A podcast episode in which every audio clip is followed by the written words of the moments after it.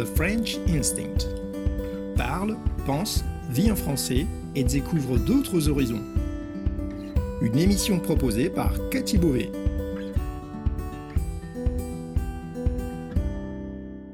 Vous écoutez le podcast The French Instinct, une bulle francophone pour vous immerger dans le français authentique et vous perfectionner tout en vous proposant un moment de détente, de découverte et d'inspiration. Moi c'est Cathy, je suis française, prof de français langue étrangère passionnée par les langues et tout au long de ces émissions, on parlera de la vie de tous les jours, de la langue française, de la France, mais aussi d'autres langues, d'interculturel, d'apprentissage. Bienvenue dans ma bulle.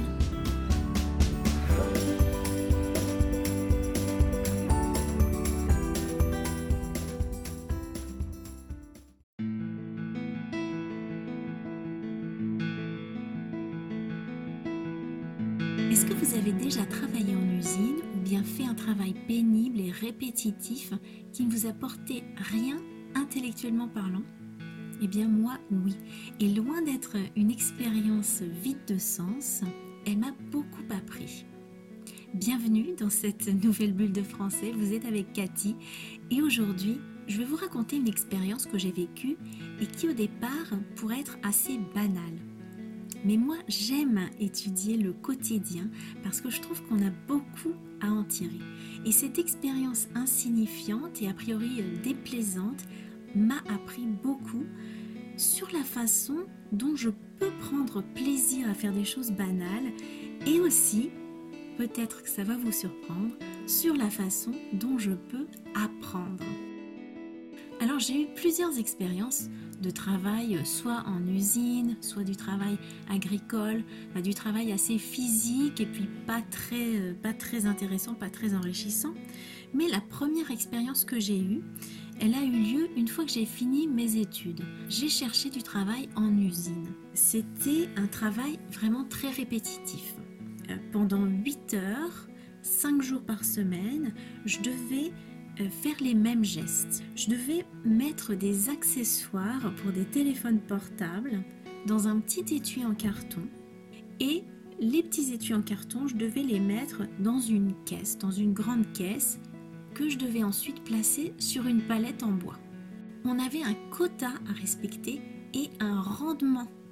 C'est-à-dire qu'on devait faire un certain nombre de boîtes, remplir un certain nombre de boîtes et qu'on devait le faire en un temps limité. Il y avait un nombre de boîtes à faire par heure. Notre chef d'équipe passait toutes les heures pour vérifier si on respectait le rendement. Donc certaines personnes étaient renvoyées dès les premiers jours parce qu'elles tenaient pas le rythme et d'autres abandonnées d'elles-mêmes, soit parce qu'elles n'arrivaient pas à tenir la cadence, même si elles arrivaient à faire le rendement, soit parce qu'elles trouvaient ça beaucoup trop ennuyeux. Alors ajoutez à ça le fait que une semaine sur deux, on commençait à 5 heures du matin. Donc pendant une semaine, 5 jours, on devait être présent à l'usine à 5 heures du matin, pendant 8 heures. Puis la semaine suivante, on commençait à 13 heures. Voilà, on faisait ce qu'on appelle les 2-8. Mais bon, moi je pense que c'est bien dans la vie de faire un petit peu de tout, d'avoir euh, beaucoup d'expériences différentes. C'est toujours, euh, c'est toujours enrichissant. Et puis pour moi, c'était quelque chose de temporaire et c'était mon choix. C'était moi qui avais décidé de faire ça. Personne ne m'y obligeait et je savais que ça allait pas être pour longtemps. C'était un mois maximum. Après, je partais en Espagne.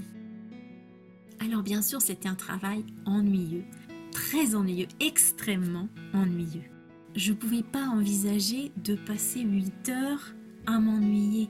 Et surtout que j'avais vraiment très envie de dormir, j'avais sommeil.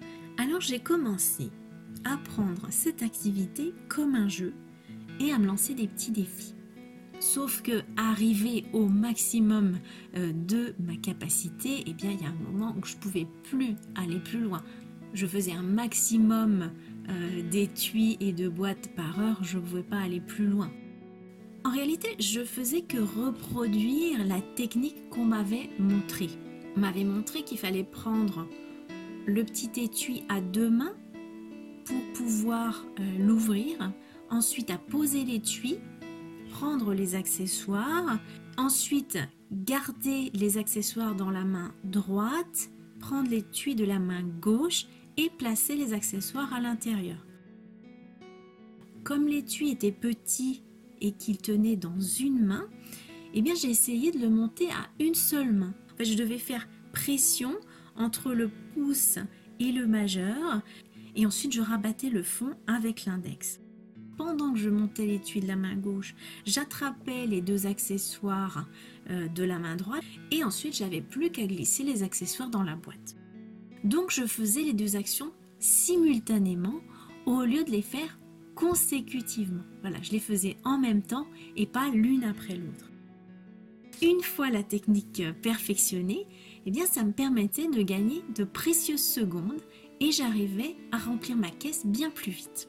Je faisais exploser le rendement, euh, comme on dit, c'est-à-dire que j'allais bien plus vite que ce qui était attendu. Donc je pouvais en profiter pour euh, m'étirer un petit peu, me décourdir les jambes euh, entre deux caisses.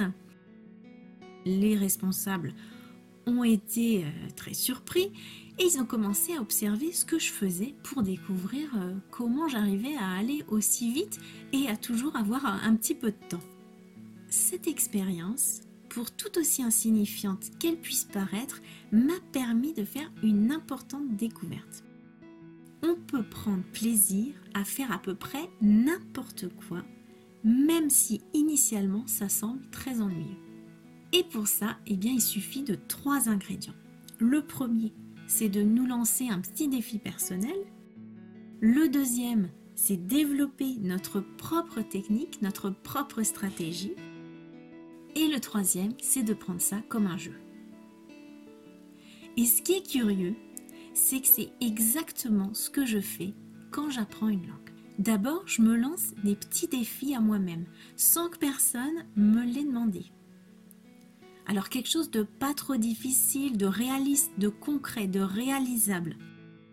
Par exemple, en ce moment, je me lance un défi.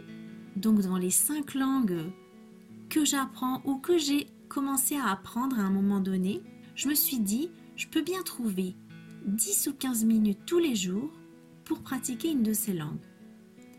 Et pour euh, vraiment avoir la motivation de le faire, eh bien, j'ai rendu le défi public sur Instagram, sur mon compte Cathy's Languages. Une fois par semaine, je publie une petite vidéo dans chacune des cinq langues que je suis en train d'apprendre. Le deuxième élément que je mets en pratique quand j'apprends une langue, c'est que je personnalise mon apprentissage. Je connais mon style d'apprentissage, je sais ce qui me plaît, je sais ce qui fonctionne pour moi et donc, je vais choisir mes supports en fonction de ça. Et je ne vais pas suivre une méthode rigide euh, qui ne me convient pas. C'est très important quand on apprend, quand on apprend quoi que ce soit, c'est qu'il ne faut pas penser que tout a été inventé et qu'on doit forcément tout faire comme tout le monde. Parce que ce qui peut marcher pour les autres, déjà, ça peut ne pas marcher pour nous. Et puis, on peut toujours inventer, innover on est responsable de la façon dont on apprend. Il n'y a que nous qui pouvons savoir ce qui nous plaît et ce qui fonctionne pour nous. Et le troisième élément que je mets en pratique quand j'apprends une langue, c'est que je prends ça comme un jeu. Je m'amuse. Pour moi, une langue, avant d'être un processus intellectuel, c'est quelque chose, c'est quelque chose de vivant, c'est, c'est plus sensoriel, c'est vraiment une expérience, une découverte. Donc moi, mon conseil, ça serait de ne pas prendre les choses trop au sérieux. Les petits, c'est comme ça qu'ils apprennent. Ils apprennent spontanément, ils sont curieux, ils observent, ils jouent. Et c'est comme ça qu'on devrait continuer à apprendre toute notre vie finalement.